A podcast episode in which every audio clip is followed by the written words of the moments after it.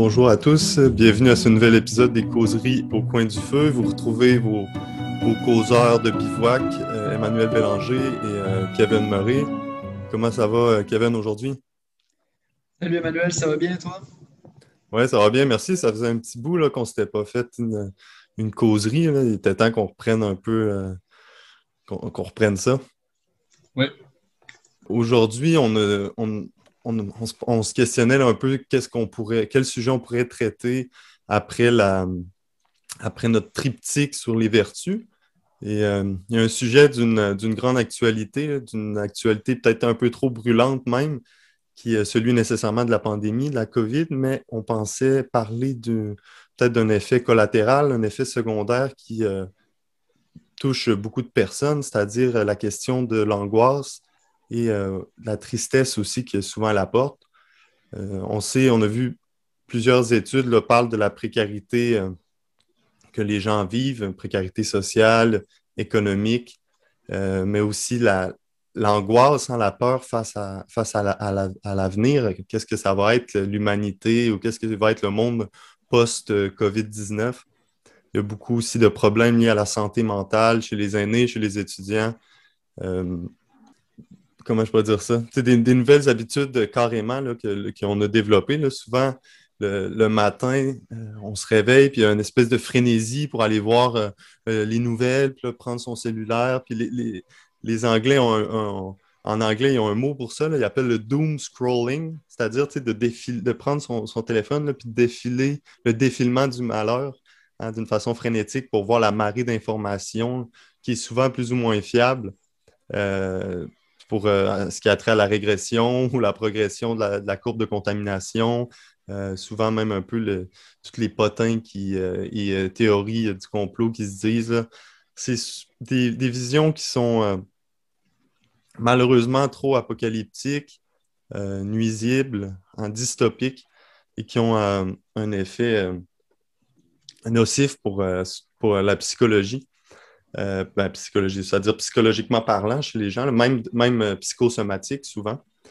Euh, moi, je me rappelle, j'ai connu une, j'ai connu une madame qui a été littéralement enfermée chez eux pendant, pendant des mois. En fait, se faisait faire livrer, sa nourriture et tout. Donc, c'est quelque chose qui a laissé vraiment des séquelles. Alors, ça tombe bien, j'ai un, un ami, en fait, qui est un moine, saint moine orthodoxe, saint Paisios latonite, qui a des très beaux mots euh, sur euh, ce qu'il appelle la plus grande maladie spirituelle de notre temps, les pensées négatives. Alors, je vais lire un petit, euh, je vais lire un petit extrait, Kevin, puis après, on se lancera là, dans, le, dans le vif du Excellent. sujet. Donc, ça commence comme ça. un, moine, un moine orthodoxe est appelé Géronda. Alors, c'est une de ses filles spirituelles qui raconte l'histoire. Euh, la petite conversation. Elle dit Géronda, je m'angoisse facilement lorsque j'ai un problème à régler et cela m'empêche de dormir. Et là, euh, Saint Paisios répond En ce qui te concerne, ton problème majeur réside dans l'afflux des pensées. Si tu n'entretenais pas tant de pensées, tu pourrais apporter davantage de fruits, tant dans ton obédience, c'est-à-dire son travail quotidien, que dans ta vie spirituelle. Je te propose un moyen pour éviter cet afflux de pensées.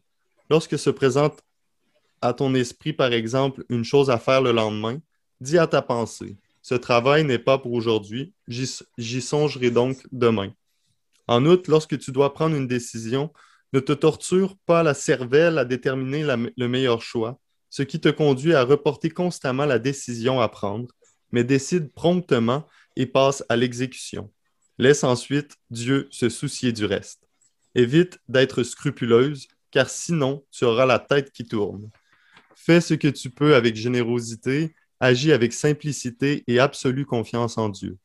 Si nous lui confions notre avenir et, nos espérances, Dieu est, pour ainsi dire, obligé de nous aider. Le fait de trop réfléchir en bon à rien, même un homme en bonne santé. Celui qui souffre et pâtit est quelque peu justifié de se tourmenter l'esprit.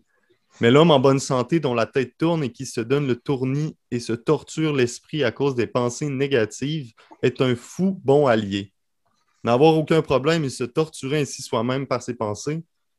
La plus grande maladie de notre époque, ce sont les vaines pensées des hommes mondains.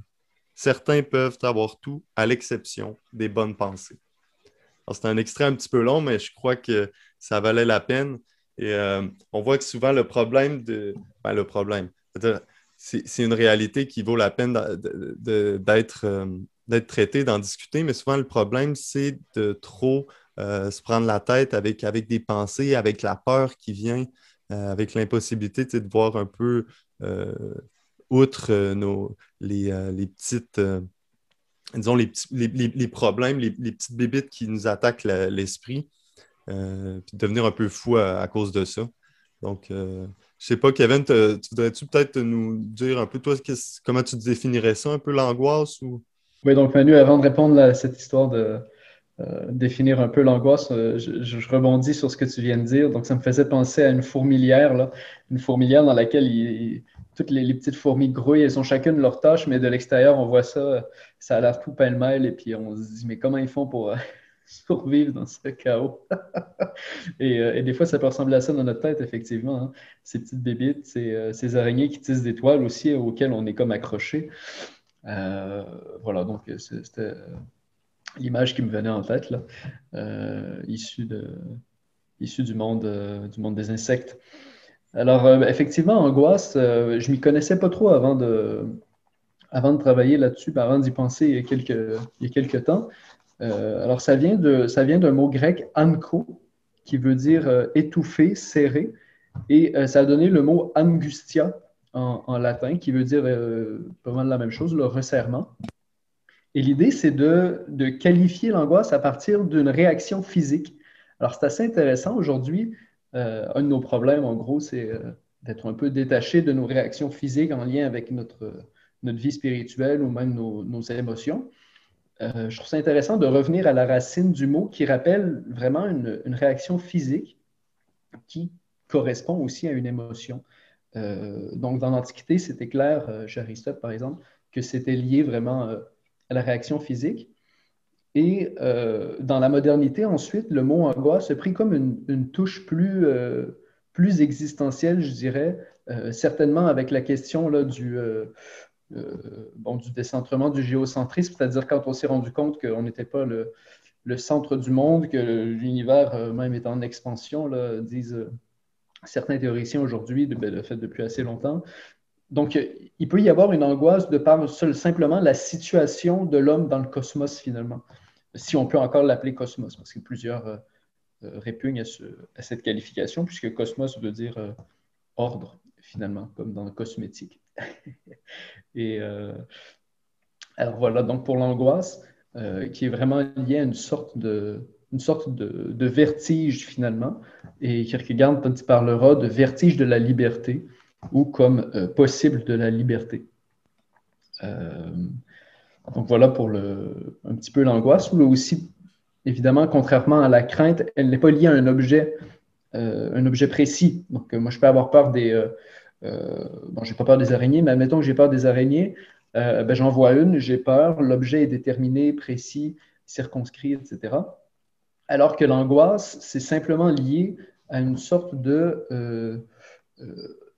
rapport anxieux au monde, si on veut. Hmm. Une sorte de. Euh, bon, tu parlais de frénésie tout à l'heure, c'est n'est pas forcément lié à une, frénésie des pensées, mais ça peut, une frénésie des pensées peut effectivement certainement susciter l'angoisse. Ça peut être conscient, d'autres fois inconscient. Hein, beaucoup vont, vont, consulter en psychothérapie ou en, psychiatrie parce qu'ils sont, ils sont pris comme d'une angoisse maladive. Hein. Ils, restent, ils restent couchés dans le coin de leur, de leur chambre pendant, de, pendant des heures. Euh, etc. Mais ça peut être simplement une angoisse existentielle de type philosophique aussi. De se dire, mais quelle est ma place dans ce monde? Quel est le but de ma vie? Etc. Donc, euh, peut-être souvent aussi que les, angoisses, en fait, sont liées, en tout cas, ils viennent comme en groupe. Je pense qu'il y a peut-être quelque chose de, cette, euh, de ce, sous ce rapport-là aussi. Oui, certainement, oui. Certainement angoisse par rapport au travail, angoisse par rapport aux enfants, angoisse par rapport au sens de ma vie. Euh, est-ce que mon mari m'aime toujours? Est-ce que, etc., etc.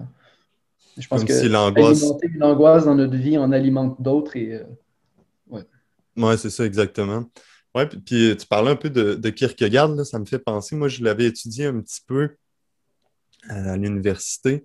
J'avais bien aimé, euh, pour des raisons peut-être de, crise existentielle dans, laquelle je me trouvais, qui était aussi euh, une crise vocationnelle.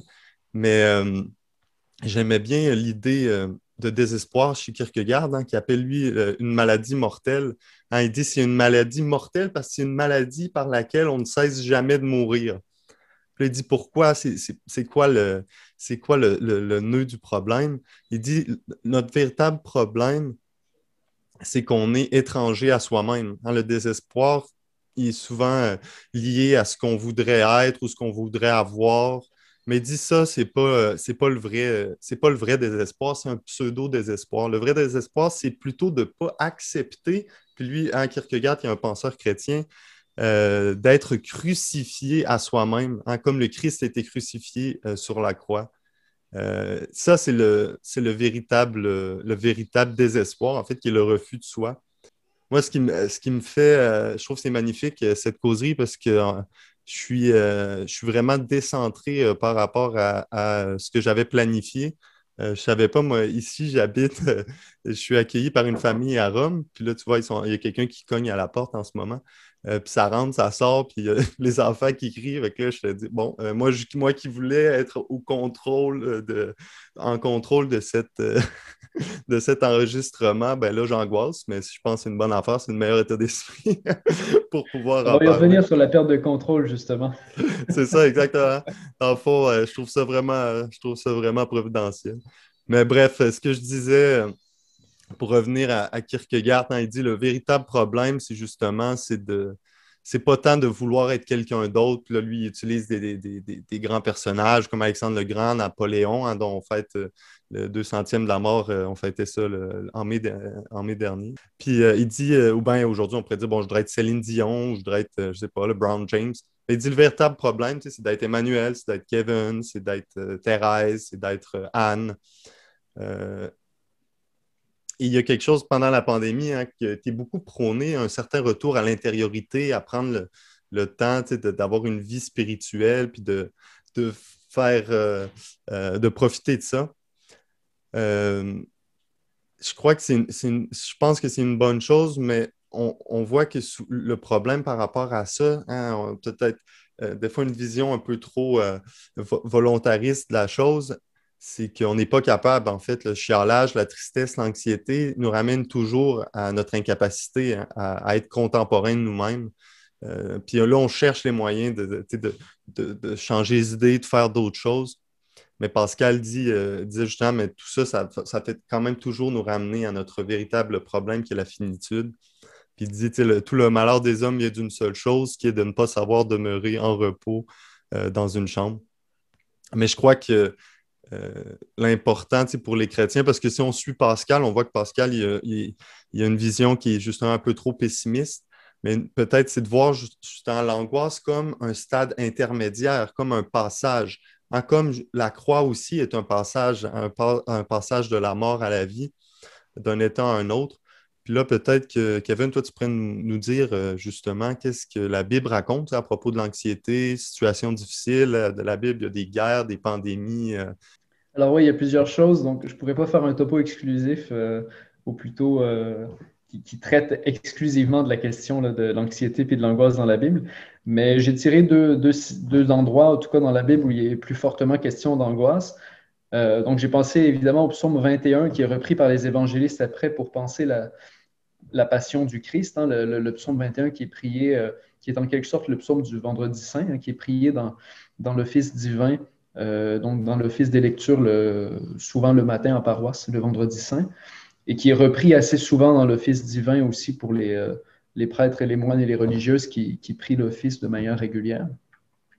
un, psaume qui, qui, qui, est comme en, deux parties. Dans l'office, qui est séparé en trois parties pour des raisons techniques, qui est plutôt en deux parties. Une première partie où il y a vraiment l'expression d'une angoisse, euh, une angoisse de la mort finalement, euh, et, la deuxième partie où tu, le, psalmiste dit Tu m'as répondu et ma descendance te servira, etc. Et on voit là euh, que l'angoisse n'est pas le, dernier mot de l'histoire dans la Bible, mais comme l'homme est essentiellement en dialogue avec, euh, avec Dieu dans la Bible, il y a toujours une réponse de Dieu qui va être plus grande que l'angoisse de l'homme fermé sur lui-même finalement. Alors ça, c'est la première, la première étape, le psaume 21. Et, évidemment, ensuite, il y a Jésus à Gethsemane. Alors, Jésus à Gethsemane qui est, saisi d'angoisse, hein, qui, pleure même une, une larme de sang. Euh, qu'est-ce, que, qu'est-ce que ça veut dire? Bon, plusieurs pères ont, développé cette, euh, cette, angoisse du Christ en se demandant euh, ce que ça signifiait. Est-ce que c'est, c'est une angoisse qui est comme au, sommet de son combat spirituel contre, contre Satan, qui tente de le, convaincre que son sacrifice ne servira à rien puisque les hommes finalement ne voudront pas se convertir et se tourner vers le, Dieu et Père de tous?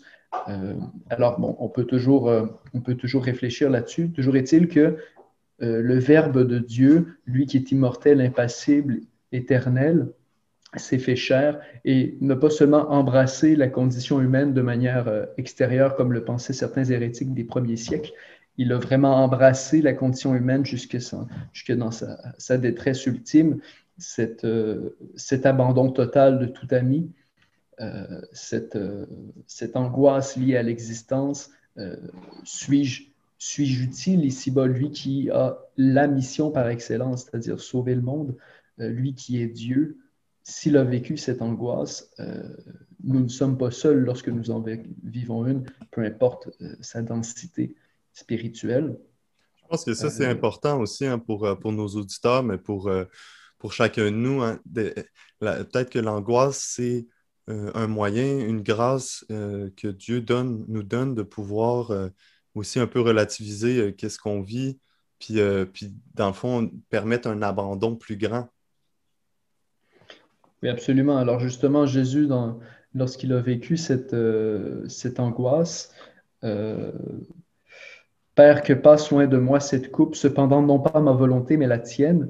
Hein, donc parlant de sa volonté humaine hein, en tant qu'il avait la nature humaine, mais euh, je, veux la volonté divine, je veux ordonner ma volonté humaine à la volonté divine. Et on y reviendra parce que c'est, probablement une clé, une clé spirituelle, cet abandon qui implique toute l'affectivité humaine, toute la, toute la, dimension spirituelle aussi de la, volonté, de l'intelligence, du cœur profond, qui est comme orienté, tourné vers Dieu euh, pour euh, un abandon total. Euh, on y reviendra tout à l'heure avec la question des saints. Donc, bref, tout, ça pour dire que j'aime bien prier les psaumes en me disant que c'est une école d'éducation de, l'affectivité. alors, on vit toujours des, des, émotions, des sentiments, qu'on les rende, qu'on les conscientise ou pas. Et les psaumes sont souvent des expressions de, de colère, de, sentiments d'injustice, euh, d'angoisse aussi. Je parlais du psaume 21, mais il y en a d'autres. D'autres qui sont plutôt très sereins, comme le psaume 130-131 euh, sur l'abandon confiant à Dieu. Hein? Mm. Seigneur, je n'ai pas le cœur fier, ni le regard hautain, etc. Et qui s'abandonne à Dieu d'un cœur d'enfant. C'est le psaume de Petite Thérèse, au fond. Et, euh, et alors, non seulement ils permettent l'expression des émotions, les psaumes, mais ils permettent aussi leur dépassement, hein, le, dépassement de la seule affectivité dans la louange de Dieu. Euh, alors, ils permettent de, tout recentrer euh, sous la confession du Dieu trois fois saint, finalement. C'est ce, que je trouve, euh, ce que je trouve assez extraordinaire dans la prière des psaumes. Puis on voit comment, dans le fond, la personne, la personne de Jésus devient l'antithèse du péché originel. Comment est-ce que cet apprentissage à se conformer à la volonté de Dieu euh, c'est quoi aimer? Hein? Aimer, c'est chercher le bien et, euh, le, désirer. On voit que Jésus, par, ça, ben, il, voit que dans ce mal qui arrive, ben, il y a un bien plus grand. C'est pas qu'un bien veut lui être enlevé ou, euh, que, Dieu fait mal, a mal fait les choses, a mal fait sa mission, même s'il y a une tension par rapport à cette mission-là, ce qui est tout à fait, tout à fait normal. Mais ça nous aide, je crois, à un peu nous défaire d'une vision euh, romantique, hein, que les choses doivent aller d'eux-mêmes, puis là, si ça ne marche pas, ben là, tout, s'écroule. Euh, je ne sais pas si tu comprends ce que je veux dire. Oui, absolument. Et, euh, et, Dieu veut nous en garder d'ailleurs. Et dans son discours d'adieu, Jésus dans Saint Jean dit que votre cœur cesse de se troubler. Croyez en Dieu, croyez aussi en moi. Puis ça commence au 14e chapitre. Et puis ça se termine au 16e chapitre. Et dans ce, 16e chapitre, pareil, il dit que, que, vous ayez la paix, etc. Ayez la paix en moi. Euh, donc, ça fait écho aussi à la parole de la messe. je vous laisse la paix, je vous donne ma paix. Alors, le souhait profond de Dieu, finalement, c'est qu'on entre dans sa paix, sa, grande bénédiction, son grand shalom mm. hein, promis à Israël. Et, et alors, c'est effectivement le romantisme. Mm, c'est ça. Puis on voit qu'on a parlé hein, de, la la charité la dernière fois. Puis les euh, fruits de la charité, c'est la paix, hein, le, shalom, salam, même en arabe, mais aussi la joie. Et euh, la tristesse, disons pour quelqu'un comme saint Thomas, c'est ce qui cause euh, l'angoisse. Hein, parce que la tristesse, c'est une passion qui est liée à, l'amour, c'est-à-dire à notre appétit de désir, l'appétit concupiscible, pour parler dans le jargon. Euh, c'est l'amour qui adapte son appétit envers le bien, on dit envers le, bien qui est Dieu. Puis toujours pour saint Thomas, l'amour de Dieu perfectionne l'homme. Hein, souvent, euh, tandis que l'amour déréglé, hein, quand on se méprend en prenant un mal pour un bien, ça cause du tort à l'homme. Euh, c'est important de souligner comment un, amour qui est pur, un amour qui réussit à vaincre la tentation, je dirais, la tentation du, désespoir, de l'angoisse, euh, a un effet pour nous, êtres humains, euh, bienfaisant sur tout notre organisme, sur tout notre corps. Puis euh, j'avais préparé quelques, petits trucs, mais je pense que je voudrais juste dire une vision qui a été beaucoup reprise après par un évêque théologien et philosophe, Némésius de Demèse. Il parle de quatre types de tristesse hein, qui sont liées à, disons, la première, s'il y a une tristesse qui cause la paralysie, Hein, le désir de rien faire, la lassitude, qu'on retiendra plus tard par euh, l'acédie, un des péchés capitaux, mais ça peut être aussi la paresse. Euh, ensuite, il y a une autre euh, tristesse qui cause, qui arrive quand on est préoccupé pour son bien-être ou celui de nos proches. Hein, c'est ce qu'on parle depuis le début, l'anxiété, l'angoisse. Et c'est souvent ce qu'on ce qu'on vit aujourd'hui, hein, des crises d'anxiété, de transpercer par ces, par ces pensées qui viennent. Puis on essaye de, de trouver une, façon de s'en sortir, puis on s'en sort pas justement. Et puis, il y a euh, une tristesse, c'est-à-dire quand on désire le, bien de quelqu'un d'autre, hein, la jalousie. Puis, il y a une autre sorte de, tristesse qui est quand même euh, bonne, c'est celle de, de la pitié. Hein, c'est quand on voit quelqu'un souffre, puis on voudrait compatir à, ce qu'il vit. Euh, après, bon, je pense que c'est important, c'est important de voir ce lien de, l'angoisse, la tristesse avec l'amour parce que ça nous montre qu'au final, euh, il, y a une, façon de s'en sortir. Puis souvent, la façon de s'en sortir, c'est, comme on disait, le décentrement sur soi, c'est-à-dire arrêter de, peut-être broyer du noir.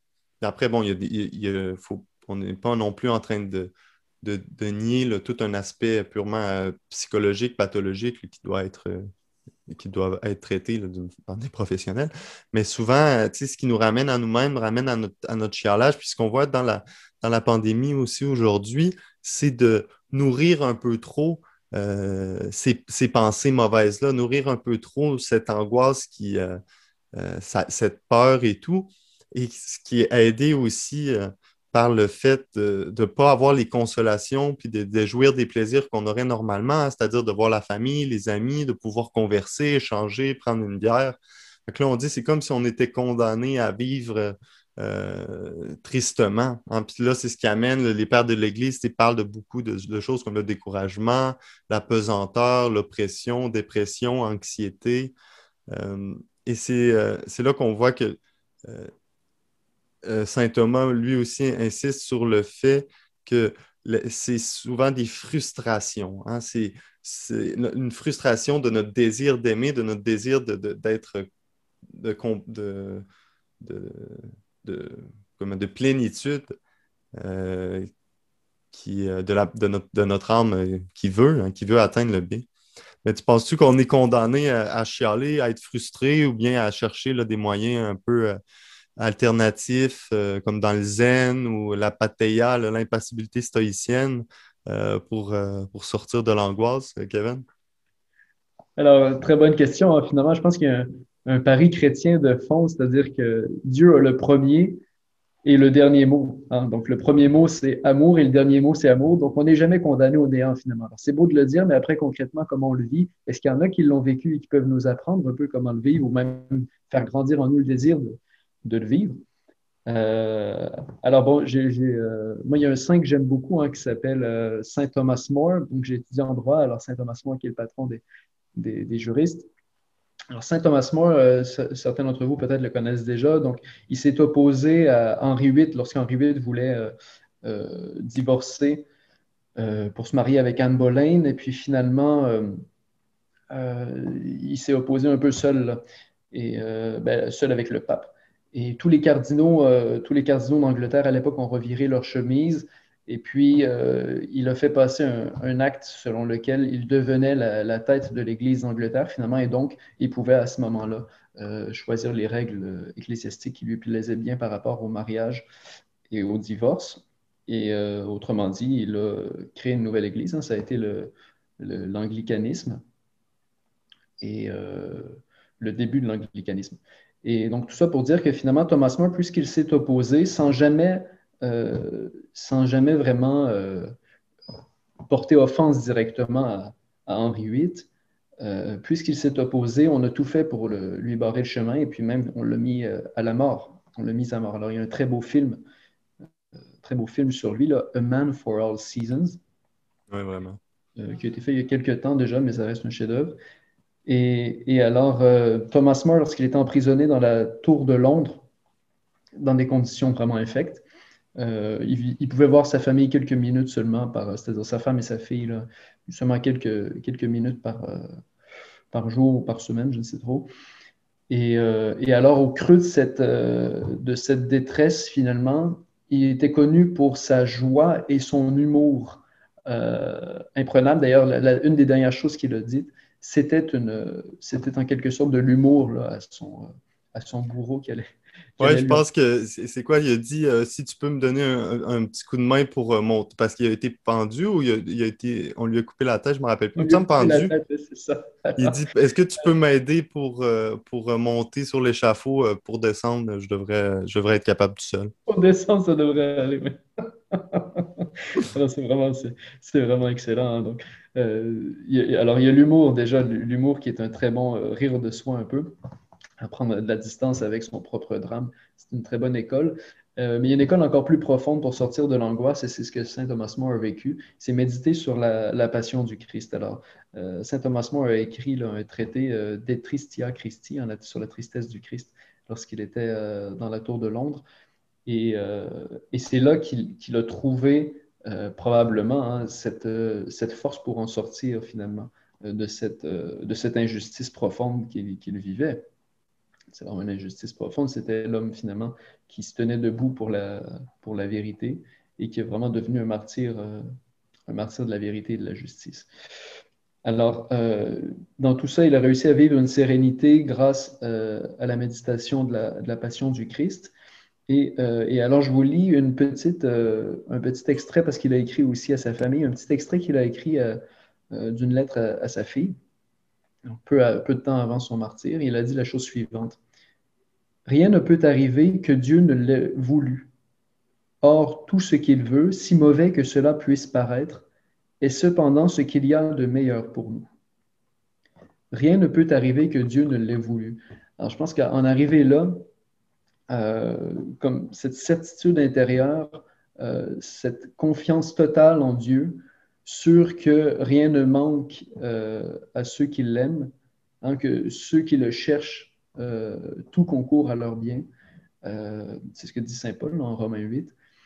Je pense qu'en arriver là, au plan affectif, hein, comme dit le psaume, mon cœur et ma chair crient de joie. Donc, pas juste le savoir intellectuellement, puis réfléchir sur la providence, mais vraiment en arriver à cette, à cette connaissance intérieure euh, de la bonté de Dieu, je crois que c'est, c'est extraordinaire. Et alors, c'est ce qu'il a vécu. Alors, on peut demander la grâce de le vivre, mais comment, comment vivre cette folie? Comment vivre cette folie euh, de l'expression de la foi et de la, vie de foi des saints?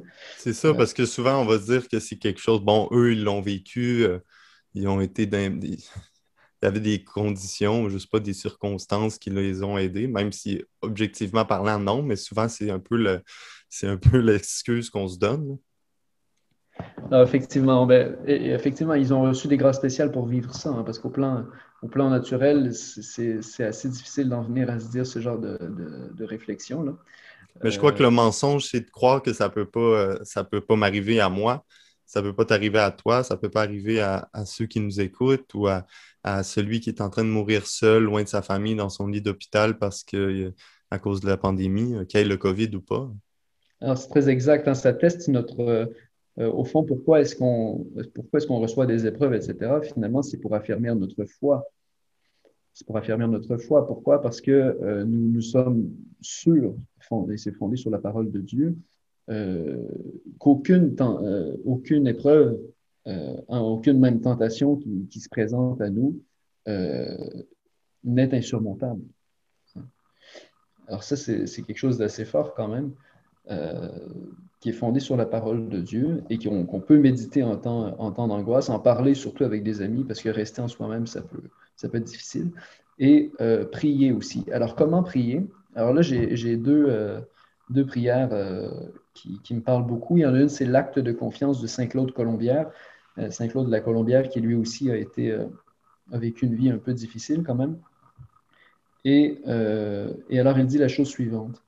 Mon Dieu, je suis si persuadé que tu veilles sur ceux qui espèrent en toi, et qu'on ne peut manquer de rien quand on attend de toi toute chose, que j'ai résolu de vivre à l'avenir sans aucun souci, et de me décharger sur toi de toutes mes inquiétudes. C'est une prière que vous pouvez retrouver sur le web, acte de confiance hein, ou acte d'abandon de Saint-Claude de la Colombière.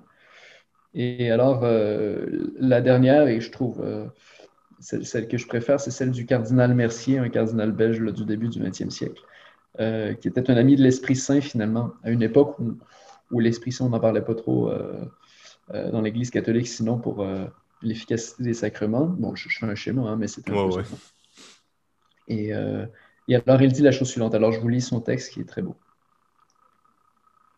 Voilà un secret de sainteté et de bonheur, à savoir s'attarder tous les jours pendant cinq minutes à faire taire notre imagination, fermer nos yeux aux choses sensibles et nos oreilles à tous les bruits de la terre pour rentrer en nous-mêmes. Et là, dans notre âme baptisée qui est le temple du Saint-Esprit, dire à ce même Esprit, Ô Esprit Saint, âme de mon âme, je t'adore. Éclaire-moi, guide-moi, fortifie-moi, console-moi Dis-moi ce que je dois faire, donne-moi tes ordres. Je te promets de me soumettre à tout ce que tu désires de moi et d'accepter tout ce que tu permets qu'il m'arrive. Fais-moi seulement connaître ta volonté. Amen. Amen. Alors, on voit que. Tu voulais-tu ajouter quelque chose, euh, Kevin? Je pense que tout a été dit. La folie des saints hein, qui réalisent que tout passe et qui s'abandonnent pleinement à Dieu. Ben ouais, c'est ça. Puis on voit que dans, la tradition de l'Église en général, euh, il y a une bonne tristesse, hein, celle de, disons, celle de, Saint Thomas More quand il était dans la tour de Londres, hein, qui était le fait de se pas s'apitoyer sur son sort, mais plutôt de s'en remettre à la passion de Jésus, hein, qui l'aidait à comprendre euh, pourquoi, qu'est-ce qui lui arrivait euh, était une bonne chose pour lui. Donc, il y avait une espèce de contrition euh, de sa condition de, de, pécheur, de l'éloignement de Dieu, que ce soit son propre éloignement à lui, mais qui l'aidait sans doute aussi à prier pour, le roi, qui était d'abord son, euh, bon ami. Hein. On sait que pas, ça n'a pas été une, décision facile. Euh, mais il y a aussi une tristesse qui est, mauvaise et c'est celle peut-être qui amène à l'angoisse, à l'anxiété. Hein. c'est quand on se borne à penser au, bien de ce monde. Euh, c'est quelque chose qui est facile à dire, pas facile à faire. Mais euh, pour revenir à Kierkegaard, de qui on a parlé plus tôt, lui dit devant, euh, la croix, devant la souffrance, devant le mal qui nous scandalise, qui nous dépasse, qui nous plonge vraiment dans, l'abîme, on, a, on, la possibilité de faire l'expérience chrétienne authentique, hein, c'est-à-dire de, celle de croire. Hein, devant la croix de Jésus-Christ, lui, il parle de, la croisée des chemins. Hein. c'est comme s'il y avait un, carrefour. Là. Puis là, on est devant, dans le milieu des deux chemins qui, se croisent, il y a la croix de Jésus. Plus souvent, on parle du doute hein, depuis Descartes. Le doute, euh, euh, c'est quelque chose de facile, mais justement, le, doute, c'est c'est une tiédeur. Il dit, le doute, c'est pas ça le vrai truc. C'est soit je suis scandalisé et je, désespère de désespérer, ou soit je crois. Hein, là, j'ai la foi et j'accepte humblement de vivre cette contemporanéité avec moi-même, mais surtout avec Jésus, avec le Christ qui, euh, qui est souffrant, mais aussi euh, ressuscité. c'est important aussi de voir ces deux visions-là. Et euh, Kierkegaard avait une petite phrase, une petite, un petit extrait, une petite citation que j'aime bien qui dit Dans la pensée moderne, tout est devenu aussi facile que d'enfiler ses chaussettes, tandis que le caractère chrétien spécifique, c'est le signe de contradiction qui révèle les pensées des cœurs. Alors, je crois que pour finir notre. on s'était donné, on donné un temps plus restreint pour faire notre causerie, mais je ne suis pas euh, du tout. Euh, ça ne me déplaît pas qu'on ait parlé un peu plus longuement. Euh, et pour finir, disons, l'état d'esprit à avoir face à, l'angoisse, ça doit être celui de ne pas se scandaliser. De ne pas se scandaliser en s'en remettant à Dieu. Et il y a quelque chose aussi de psychologique là-dedans, hein, quand il y a toutes les idées qui nous prennent et tout ça. Souvent, un des problèmes, c'est qu'on nourrit ces idées-là. Mais il ne faut pas non plus scandaliser du fait qu'il y a certaines idées qui nous viennent à l'esprit qui peuvent être des fois des idées très saugrenues, pour se dire comment ça, je pense à ça? Ben, c'est juste de les laisser passer et de plutôt nourrir les idées qui sont bonnes, les, idées qui sont saintes, les idées qui sont saines aussi, et, euh, d'avoir euh, une certaine, euh, une certain, un certain détachement aussi face à soi-même, face à notre devenir, hein, d'avoir d'être pacifié, puis parce que notre seule certitude, hein, elle vient de Dieu, hein, qui est l'amour éternel. Puis Kierkegaard parlait de, cette, de la foi comme cette passion infinie pour la béatitude, de toujours continuer, de toujours se mettre jour après jour à la suite, euh, à la suite du Christ. Euh, et euh, Saint Paul disait, nous, nous proclamons un Messie crucifié, scandale pour les Juifs, folie pour les nations païennes, mais pour ceux que Dieu appelle, qu'il soit juif ou grec, hein, je dirais qu'il soit, qu'il soit québécois, qu'il soit haïtien ou belge, ce Messie, euh, ce Christ est puissance de Dieu et sagesse de Dieu.